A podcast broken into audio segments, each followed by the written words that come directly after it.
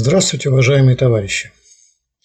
Недавно э, президент России объявил о частичной мобилизации. И когда он выступал с этим объявлением, он упомянул ряд исторических э, личностей, которые, э, по его мнению, обеспечивали движение России вперед.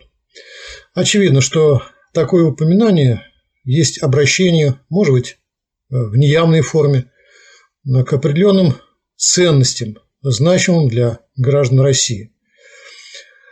Ценности, как мы знаем, то значение, которое э, придается историческим фигурам, если мы ведем речь о ценностях духовной жизни, и э, сказать, которые ценности, и то значение, которое влияет на поведение человека – задает цель его действий и средства ее достижения.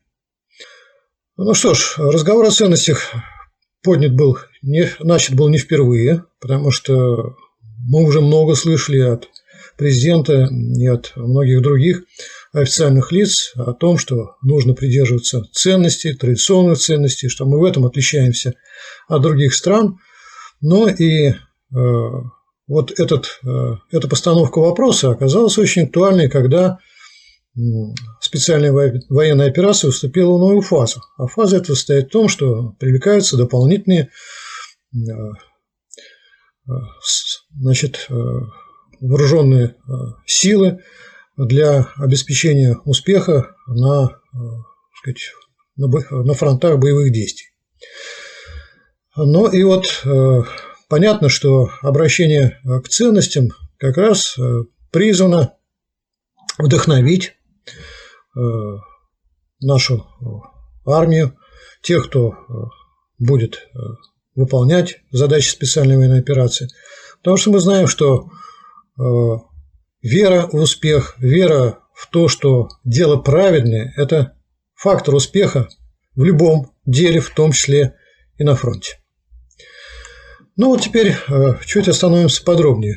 Кого упомянул э, Владимир Владимирович вот в этом очень важном, вообще говоря, по замыслу обращения?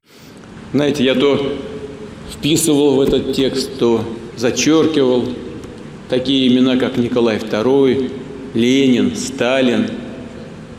Судя по всему, не так уж много с исторической точки зрения прошло время для того, чтобы давать полноценные объективные оценки, лишенные текущей политической конъюнктуры. Но все они – государственные деятели, труженики, воины, первопроходцы, ученые, подвижники и святые, а самое главное, весь наш народ сделали Россию великой мировой державой, определили ее судьбу. Ну, он упомянул Николая II, например, который, по э, его мнению, э, заботился о процветании России.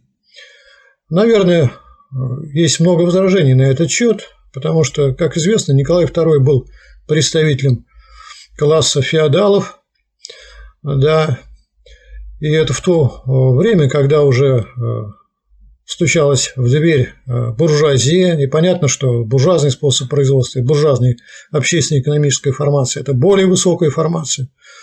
Разумеется, э, представитель класса феодалов, тут абстрактно говоря, мог бы, например, и э, быть проводником идеи сказать, и практики развития капитализма в России. Но вот Николай II, надо прямо сказать, к числу таких проводников не относился. Он, как мог, препятствовал утверждению и развитию нового, более высокого экономического строя, как при проведении аграрной политики, как при проведении значит, других видов политики. И если можно сказать, что э, был прогресс вопреки, то это был действительно прогресс вопреки, вопреки воле э, значит, последнего российского императора.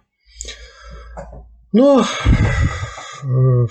разумеется, есть часть граждан в современной России, которые считают, что эта фигура жертвенные, что значит, вот он, э, будучи уже э, не монархом, то есть после того, как он отрекся от престола, мы знаем, что он был расстрелян вместе со своей семьей. Это очень печальное событие в жизни семьи Романовых, конечно, и, разумеется, есть тут основания и для определенной скорби, особенно если брать тех, кто близок к этой семье, да. Ну и вот понятно, что определенная часть граждан России э, вот это так факт воспринимает, и поэтому эта фигура близка, вызывает сочувствие.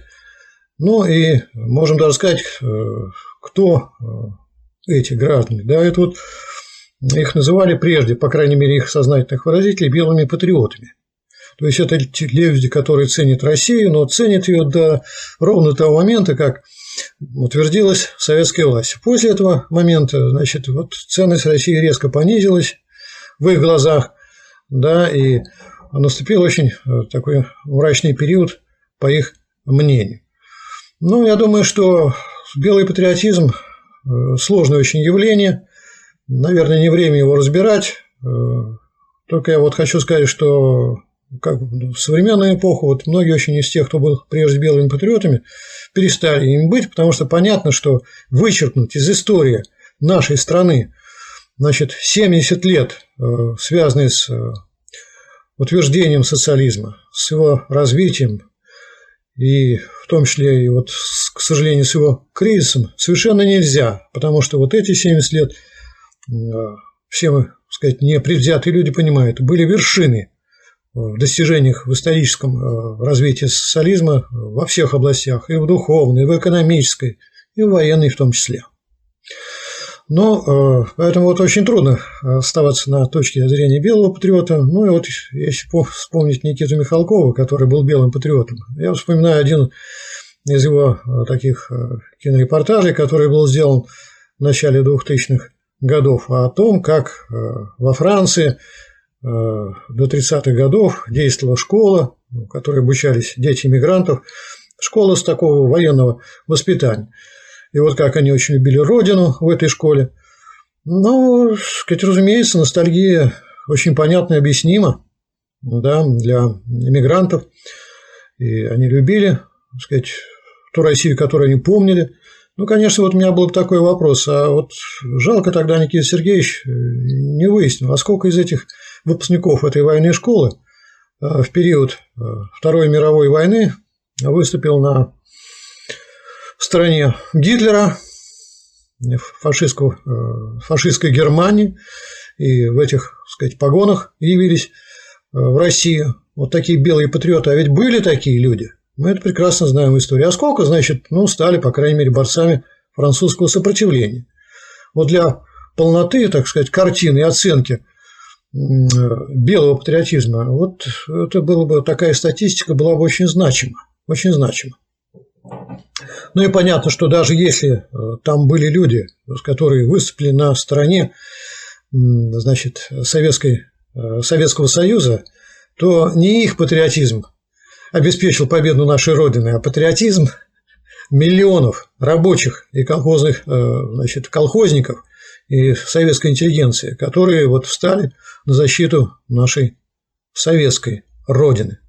Вы помните, что на многих газетах, издаваемых в военных кругах, и в годы войны, конечно, и после, я еще такое видел, было написано «За нашу советскую Родину». Конечно, это не белый патриотизм. Ну, понятно, что вот раз есть такие люди, которые сегодня э, все еще эти э, сказать, представления разделяют, причем самое интересное, что это люди далеко не из дворян. Но нет уже там столько дворян, сколько вот людей, почитателей Николая II, то надо как-то тоже вот что-то доброе сказать об этой исторической фигуре, чтобы вот они тоже ну, не были бы совсем, так э, сказать, обижены да, э, ущемлены как-то в своих представлениях, в самооценке, например, участвуя в этой специальной военной операции. Но самый главный акцент был сделан, конечно, в выступлении э, президента нашего, э, по крайней мере, воспринимался как главный акцент, конечно, не на фигуре Николая II. Про Николая II так как-то уже все говорили, да. А вот акцент на том, что Э, Ленин и Сталин значит, заботились о продвижении России, Но это, по-моему, сделано впервые. Может быть, я, конечно, ошибаюсь. Но вот так, э, в обращении э, ко всей стране, президент сказал об этом впервые. Ну что ж, значит, вот такие фигуры снова стали для нас значимы. Они-то были для нас значимы, а снова им придали значимость сказать, на официальном уровне, причем какое лицо? Ну, вот первое лицо современного буржуазного российского государства. Ну, что бы это значило?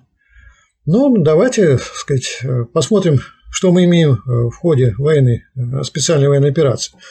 Мы имеем, значит, вооруженный конфликт не только с представителями современного киевского режима, который есть сателлит значит, и пособник американского фашизма во внешней политике. Да, а вот именно потому, что конфликт за, сказать, идет не, не столько между киевским режимом и Россией, ну и, соответственно, республиками, э, которые э, находились на территории Украины, а сегодня э, голосуют за вхождение в Россию. Насколько между объединенными силами НАТО, в руководстве которых находится Соединенные Штаты Америки, которые Соединенные Штаты Америки все определяют. То есть вот здесь огромное такое объединение, э, которое исчисляется э, многими очень странами, наверное, больше десятка сателлитов центра э, фашизма современного, выполняет волю и оказывает очень действенную, огромную поддержку, материальную и людскую, в том числе инструкторами, да, не только инструкторами, а прямо, скажем так, и сказать, частями, которые так стыдливо пока еще называются, там, я не знаю, наемники и так далее, частные военные компании, это скорее уже воинские подразделения. Так вот, они оказывают содействие в войне против России и э, Донецких республик Донбасса. Их много. А давайте вспомним. Значит, Владимир Ильич Ленин, он возглавлял Совет народных комиссаров в какой период? В тот период, когда на Советскую Россию напали 14 стран Антанты. Антанты – это приблизительно то, что сегодня НАТО, но только там другие были закоперщики. Англия и Франция в соответствии с силой капитала. Сегодня, конечно, Англия и Франция тоже присутствуют в числе тех, кто э, развязали агрессию против России. Но э, закоперщик здесь уже Соединенные Штаты Америки. Но суть все та же. Значит, сколотили большую коалицию с тем, чтобы сломать э, наше государство. Тогда это было советское государство, и казалось, что вот они выступили против коммунизма, коммунистической власти. Да?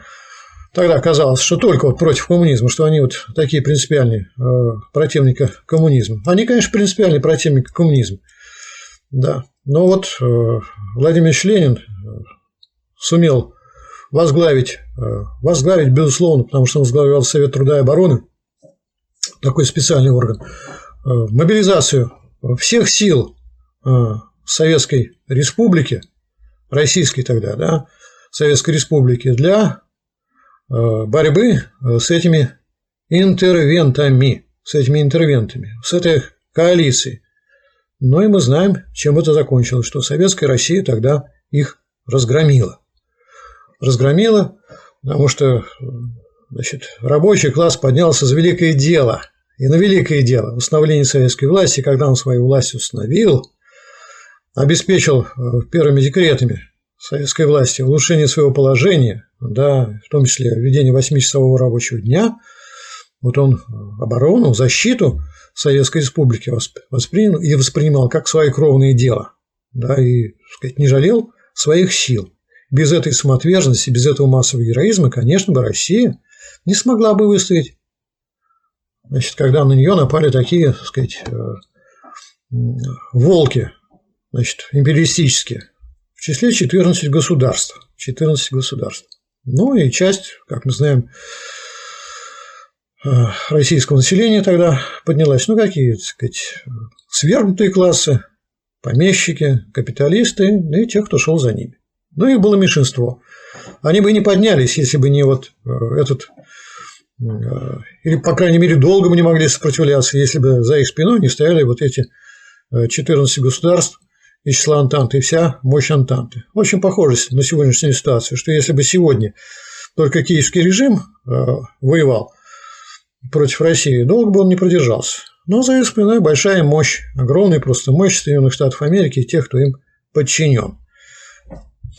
Поэтому не случайно вспомнил Владимира Ленина, потому что даже вот могут э, сторонники буржуазной России не любить очень Ленина, и, значит, его, так э, сказать, оценивать крайне негативно, поскольку Ленин возглавлял э, СДРПБ, то есть партию, которая возглавила борьбу рабочего класса и посягнувшую на собственность и на власть капитал. Но признать, не признать тот факт, что Ленин был во главе государства, которое разгромило интервентов в числе 14, ну просто нельзя. И обеспечило самостоятельное развитие России. Ну просто невозможно. Да, вот поэтому, значит, вспомнили Ленина, который не просто продвигал Россию, а вот если брать конкретно ситуацию, которая вот напоминает сегодняшнюю, то есть ситуацию военного столкновения с, с интервенциями, вооруженной интервенцией, вот он обеспечил э, он обеспечил, конечно, своим вкладом или внес, точнее говоря, огромный вклад в эту победу, поскольку был руководителем советского государства, который с этими интервентами воевал.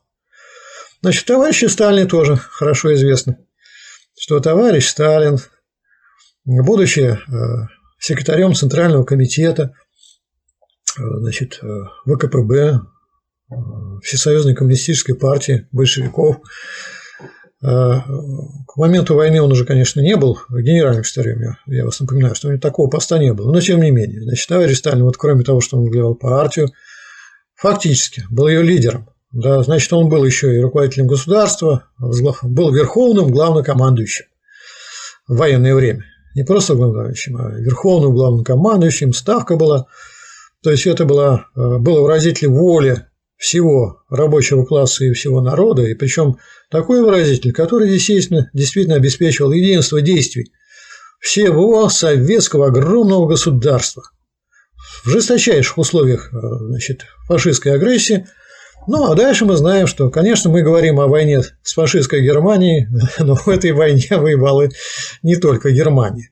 Кто к нам только не пришел. И французы это пригнали. И даже была голубая дивизия. Вот сейчас такая, вы знаете, дивизия из Испании. И уж румыны-то, конечно, были. Значит, и, сказать, из Голландии, тут и из Словакии, из и Чехии, кого только не было. И все они были здесь, и все, значит, встали по знамену. Ну и, конечно, я забыл об Италии сказать. Италия тоже же была э, фашистская страна, и, конечно же, она э, значит, участвовала в нападении на Советский Союз. И вот эта махина обрушилась, да, но тем не менее э, товарищ Сталин возглавил Великую Отечественную так сказать, войну, борьбу за э, так сказать, независимость нашей страны, борьбу за уничтожение германского фашизма, за его разгром. Ну и мы знаем, что эта задача была решена. Сталин был настолько авторитетен, что он стал таким символом этой борьбы и отождествился с Отечеством, потому что, вы помните, э, был лозунг, с которым э, наши солдаты э, шли в атаку за Родину и за Сталина. То есть он был вот выразителем интересов всей Родины и с ней отождествился, и поэтому если говорить не просто о родине таком в общем плане, а вот как-то сказать, представить в личности, то в личностном плане, то вот Сталин такую роль выполнял. Понятно, что не он дал такой лозунг. Товарищи, солдаты, значит, матросы и так далее, и так далее. Идите в бой с моим именем. Но не было же такого. Это пошло как раз от самих солдат и матросов. Да, и вот настолько был велик авторитет. Ну и вот этот авторитет придавал огромную моральную силу нашим солдатам и всей нашей армии, всему нашему морскому флоту в этой борьбе. Мы знаем, что значит, моральный авторитет очень значим, и что вера в успех, вера в то, что государство возглавляет человек, который заслуживает возглавлять такое государство, эта вера сыграла огромную роль э, в победе. В победе. Значит, вот Поэтому как можно было не вспомнить Сталина, когда вот э, развернулась э, специальная военная операция, в которой мы столкнулись с угрозой э, со стороны НАТО. А эта организация, конечно, цементируется Соединенными Штатами Америки, но у нее уходят многие очень государства, и они, значит, как послушные исполнительные халуи, я имею в виду послушные по отношению к Соединенным Штатам Америки, поставляют и технику, поставляют и средства, значит, лечат э, раненых, и поставляют и, так сказать, инструкторов, что только не поставляют. Вот они, значит, действуют. Поэтому, конечно, если мы хотим мобилизовать э, наш народ на сегодняшнюю борьбу, то надо, сказать, понятно, вспомнить товарища Сталина тоже. Ну вот его и, и вспомнил Владимир Владимирович, потому что, а как по-другому сейчас? Ну, вот сами люди поднимают красные флаги э, в освобожденных городах, значит, на танке. Ну, красный флаг – это же флаг победы. Да, и победы под руководством Сталина. Вот, значит, люди идут, э, помня о том, что Ленин в свое время как основатель советского государства да, возглавил борьбу против Антанты – то есть объединение империалистических хищников, которые были готовы разорвать Россию. Вот сегодня выяснилось, что и не коммунистическую готовы разорвать. Что некоторые, может быть, буржуазные деятели российские полагали, ну, дескать, это вот на Ленина сцепились, потому что Россия была коммунистической. Так, дескать, им и надо было бы коммунистам-то. И 90-е годы так приблизительно рассуждали. Потом, значит, вдруг выяснилось, что да хоть она не буржуазная вполне Россия, современная хотя, конечно, с печатками коммунизма, но ее тоже готовы разорвать. Потому что такая величина, такая самостоятельная величина на политической э, арене, на военном поприще, значит, в экономике, ну, никак не устраивает э, империализм современный с его центром в Соединенных Штатах Америки. И, конечно, империализм – это всегда, и монополия – это всегда господство, тенденция господства. И они вот такую независимость не могут терпеть. Не могут терпеть, и поэтому готовы уничтожить Россию, современную буржуазную, ну, чтобы дальше взять уже, так сказать, в оборот и социалистический Китай. Так что, э, хочешь не хочешь, а современной российской буржуазии надо кому-то апеллировать. Ну, не класс уже апеллировать, который под лозунгом значит, войны против сталинизма выступал. Ну, почитаешь вот Власова выступление в газете иногда, так сказать, отрывочки дают как. Ну, это ровно то, что говорили в конце 80-х и 90-х годах многие наши официальные лица. Но ну, точный перепев. Значит, сталинизм, значит, репрессии народов. Ну, хорошо. Значит, если вы на этом едете, далеко вы не уедете, так к Ласову и приедете. А Ласов был, как известно, халуй германского фашизма. Вот те, кто сейчас поедут на антисталинизме, на антикоммунизме, на антиленизме, куда приедут? Ну, приедут в американского империализма. И, кстати говоря, те, кто вот не принимают вот Ленина и Сталина, что они делают сейчас? Они туда и поехали. Вот поехали. Вот к большому несчастью, к большому несчастью, значит, значительная часть молодого поколения возвращена как раз на этом на антикоммунизме, на антиленизме, на антисталинизме. Вот они себя и проявили. Когда встал вопрос о судьбе России – ну зачем же такую Россию защищать, у которой такие вот были вожди, как они считают, понимаешь, кровавые, тираны и так далее. Нет, сейчас будут они лизать сапог американскому фашизму. Да? Вот, все точки над «и».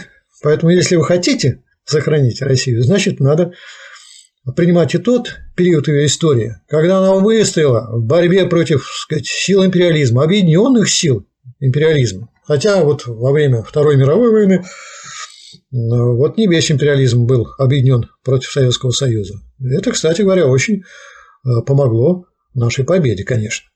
Очень помогло нашей победе. Значит, поэтому э, мы видим, что э, вот разговор о традиционных ценностях, он очень своевременный. Только давайте уточним, что же мы включаем значит, в ценности. Мы включаем, наверное, в ценности весь тот, э, сказать, багаж ценностей, который приобретен за всю историю нашей страны, в том числе за ту часть ее истории, которая связана с э, возникновением, утверждением значит, социализма в России, в Советской России, в Советском Союзе. Это что, разве не ценности? Значит, разве не в Советском Союзе было, э, сказать, э, утверждение такое, что человек человеку друг, брат и товарищ? Ну, это же наша мораль, это же ценность. А что значит друг, брат, товарищ? Значит, ты должен поддерживать тех, кто рядом, значит, поддерживать товарищество. И вот я хочу об этом сказать. Вот мой дедушка, когда вспоминал о войне, первой империалистической, он всегда вспоминал, когда он говорил значит, с офицерами, говорил, вот, я тут прихожу, говорю, ваш высок брод. У него по-другому, ну, это же в крови было. Вот есть высокое благородие, а есть какой-то там, значит, рядовой Золотов. Да? Вот есть такой. Ну же, это же пропасть. Вот представьте себе, что, значит, э, сейчас бы, сейчас бы вдруг ни с того ни с сего утвердилась вот эта вот ценность, которая существовала до советского времени. Традиции в армии обращаться на вас, ваше высокоблагородие, ваше превосходительство. Ваше превосходительство, значит, надо вот, ну что это было? Это вот люди, которые прожили, так сказать, в стране и выросли в стране, или являются детьми тех, кто в стране вырос, где, значит, большинство имело среднее образование, значит, были уважаемые люди, имели равные права. Большинство с высшим образованием. Вот сейчас мы пришли бы в армию, и, значит, и говорили бы, обращались бы на ваш бродь. Ну, это же, это же как это могло быть тогда? Как это была, была единая армия? Как мы тогда уважали бы офицеров, там, командный состав, который, значит, такие превосходительства. Над кем превосходство-то? Над рядовыми. Ну, понятно, что есть превосходство знаний, но это надо подчеркнуть название еще. Но это же феодальная привычка, это феодальная традиция. Да? И вот с этими традициями мы сейчас пошли бы в бой, проливать пошли бы кровь за ваше превосходительство. По приказу вашего превосходительства. Ну, с ума сойти. Нет. Вот в советское время, самое первое советское время утвердилась такая ценность, я имею в виду в армии, как товарищество. И поэтому хоть ты генерал, хоть ты главнокомандующий, хоть верховный главнокомандующий, ну ты товарищ. Товарищ рядовому. Товарищество. А нам еще Николай Васильевич Гоголь разъяснил, что такое товарищество для русских людей и всех, кто живет с русским народом, потому что мы стали уже практически во многом одним народом, советским народом. То есть была очень близкая у нас э, позиция во всех отношениях, в том числе и в ценностном отношении. Вот благодаря этой ценности вот мы сегодня, значит, имеем единство армии. Ну, я думаю, что там тоже, конечно, не беспроблемно, да, но тем не менее, представь себе, что если бы не было бы товарищества, было бы вот это, значит, отношение к превосходительству было благородие. Где была, была бы наша армия? Ведь э, военная организация – это вроде как семья.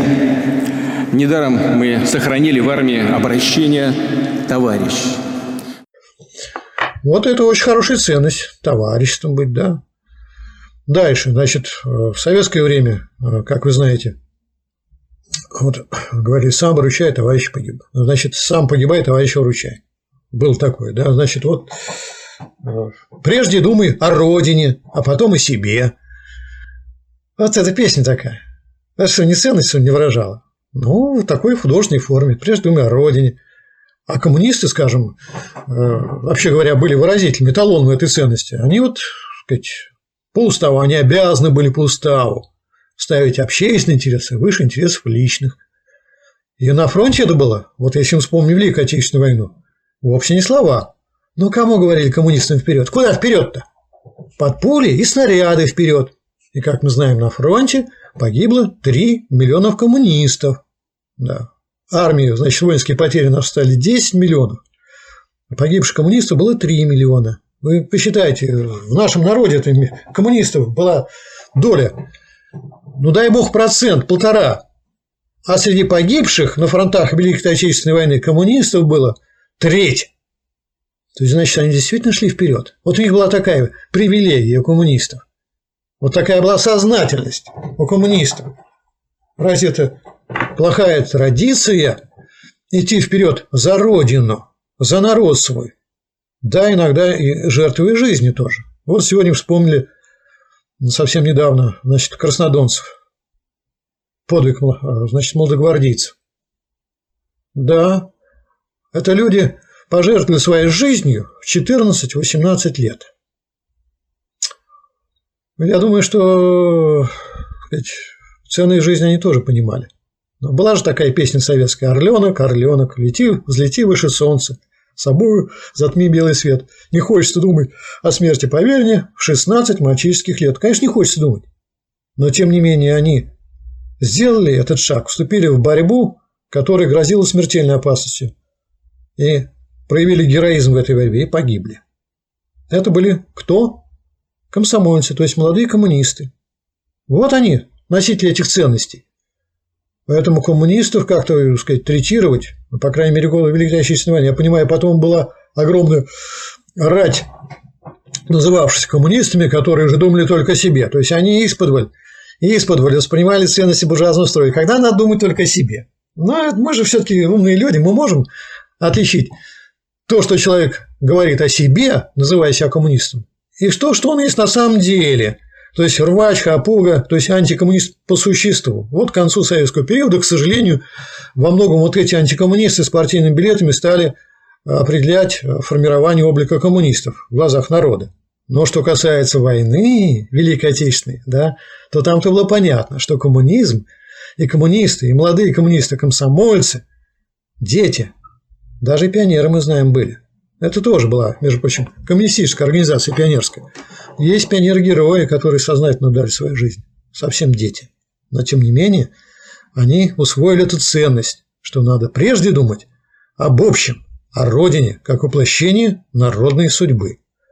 Ну и, разумеется, вот эти ценности подверглись большой атаке, в 90-е годы, в поздние, сказать, 80-е годы, поздние, 90-е годы, 2000-е годы, как только над ними не измывались. Специально делали, помните, слабое звено была передача, что надо задача сломать какого-то человека, чтобы его толкнуть, а самому выжить. Это же прям насаждалось, и так вот с хрустом все это делалось. Ах, как хорошо. Значит, вот это прямо воевали, корежили, корежили наши традиционные ценности, когда общее ставит над выше личного. И прежде думать о родине, то есть о, о других людях, а не о себе. Вот это прямо хотели с корнем вырвать. И сейчас это продолжается. Вот надо любить себя. Ах, такой лозунг. Люб, полюбите себя. Ну что значит полюбить себя? А других, значит, надо. То есть, в первую очередь, надо себя любить. И вот вдруг что-то угрожает вот личному благополучию. Ну что надо сделать тому, кто любит себя? Ну, надо сесть и, сказать, в автомобиль, в самолет и как можно скорее улететь за пределы России. Бом, можно, что то может случиться. Потом потому что себя любит. Да? Ну, вот я тут хочу напомнить себя любителям, что если что с Россией случится, то вы любители себя. Никуда не денетесь да. Но в лучшем случае вас э, назначат насмотрщими, как были КАПО в концлагерях, в том числе из э, тех, кто предал э, значит, э, свою родину и пошли на службу фашистам. Или халуи полицаи тоже были. Вот они себя любили, не хотели, значит, на советскую родину и за общее дело. Ну, значит, будут прислужниками э, фашистов. Да. Вот она эта ценность «люби себя» которые, вообще говоря, сугубо враждебны нашим традиционным ценностям. Ну, я думаю, что сегодня сказать, такой крупный поворот, когда вот с этими ценностями, конечно, надо порвать. Безусловно, потому что это уже вопрос просто успеха или неуспеха операции. Если вся, все себя полюбят, да, и, сказать, побегут вон, и бросить сейчас оружие, вот если вот взяли бы люди на передовой сейчас, да, в Донбассе, и полюбили бы себя в Херсоне. Они бросили бы оружие, потому что иначе, извини меня, риск погибнуть над каждым витает. Каждую минуту на войне. Нет, руководствуется теми традиционными ценностями, которые берут начало, конечно, не только в советское время. Не только в советское время. Конечно, значит, мы долго Россия отличалась общинным строем, где вот э, чувство локтя формировалось, уважение к общему формировалось, и оно претерпело сказать, претерпевал определенные изменения, но высшее своего развития, когда действительно стали заботиться не о близких, в смысле вот соседи, да, о соседях, там, о семье, кого лично знаешь. Высшее свое развитие – это ценность, ценность ставить превыше всего общее. Получила свое развитие, значит, это ценность. Когда? В советское время. И, конечно, мы такую ценность должны беречь. Но надо понимать, кто является носителем этой ценности. Вот теперь перейдем на такую реалистическую почву. Значит, вот такие ценности вырастают из экономической жизни. И вот носителем таких ценностей, ценностей, которые связаны с общим делом, служением общему делу и даже самопожертвованием ради общего дела, они хороши для кого? Для какого класса? Для класса, который по условиям своей жизни все время является коллективистом. Это рабочий класс. Труд на фабриках и заводах, где тысячи рабочих, тысячи работников в совместном труде, повседневно. Да. Ну, сегодня поменьше стали некоторые предприятия, но все равно ну, сотни. И все прекрасно понимают, что ты значим, поскольку ты член этого большого коллектива. А один ты там голосует тоньше писка. Тоньше писка. Все это прекрасно понимают по, жизнь, по жизненному и по житейскому своему опыту. И поэтому это высокую ценность высокого порядка. Но кто олицетворяет? Рабочий класс, конечно. Рабочий класс. Олицетворял и олицетворяет. Это тоже, между прочим, наследие э, советского времени, когда рабочий класс значит, был господствующим, и эти ценности, ценности свои, значит, э, ценности уважения к общему и готовности к самопожертвованию ради этого общего, он утвердил как господствующие ценности. Сегодня эти ценности, э, конечно, официально не господствуют, но без них сегодня не обойтись, поэтому президент буржуазного государства к ним и апеллирует. К ним апеллирует. Ну, а то, что эти ценности действительно движут людьми, это понятно. Еще раз говорю, что э, давайте возьмем социальный классовый состав нашей армии. Ну и те, кто сейчас воюет. И думаю, что там большинство или прямо рабочие, или дети рабочих города и села. Хотя напомню, что сегодня на рабочих у нас 30 миллионов. Это не большинство населения. А большинство в рядах вооруженных сил – это или рабочие, или дети рабочих города и села. Вот они готовы отстаивать ценности своего класса, которые были ценностями для всех в период советского времени и которые уважают и сегодня, я имею в виду ценности, многие из тех, кто не относится к рабочему классу и живет в буржуазной России, да, но тем не менее они уважают, вот они отстаивают это на поле боя. На поле боя. Ну и надо сказать, что Скажем, вот сейчас студенты получили отсрочку. Наверное, конечно, надо. Наверное, отсрочку надо, потому что, ну, надо думать и о будущем тоже. Но я хочу сказать, что по факту это означает. Что студенты вузов, я имею в виду, что э, пролетарская доля, так сказать, пролетарская по происхождению, по своему положению доля э, участников военной спецоперации увеличится и повысится.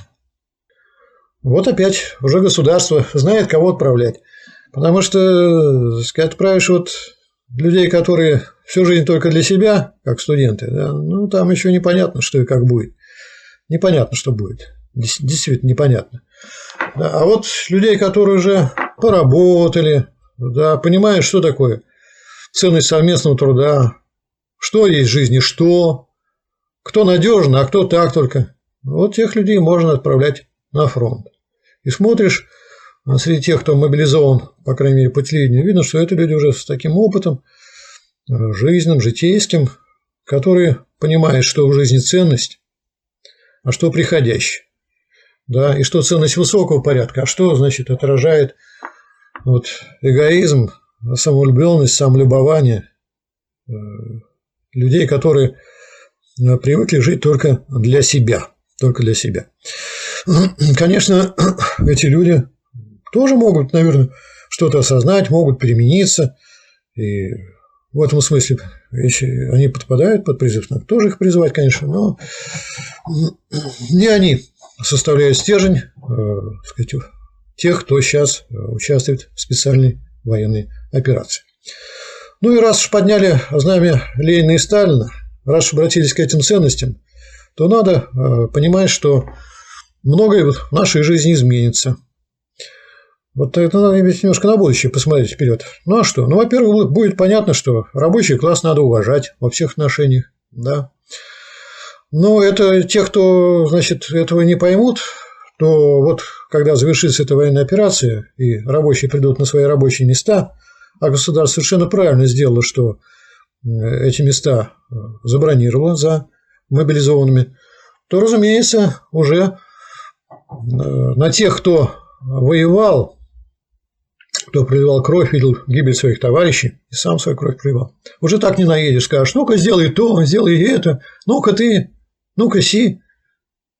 Кто это будет так обращаться с людьми, имеющими фронтовой опыт, и которые уже заслужили право на уважение? Заслужили право на уважение. Конечно, такого не будет. Значит, рабочий класс себя, э, безусловно, э, будет проявлять совсем по-другому.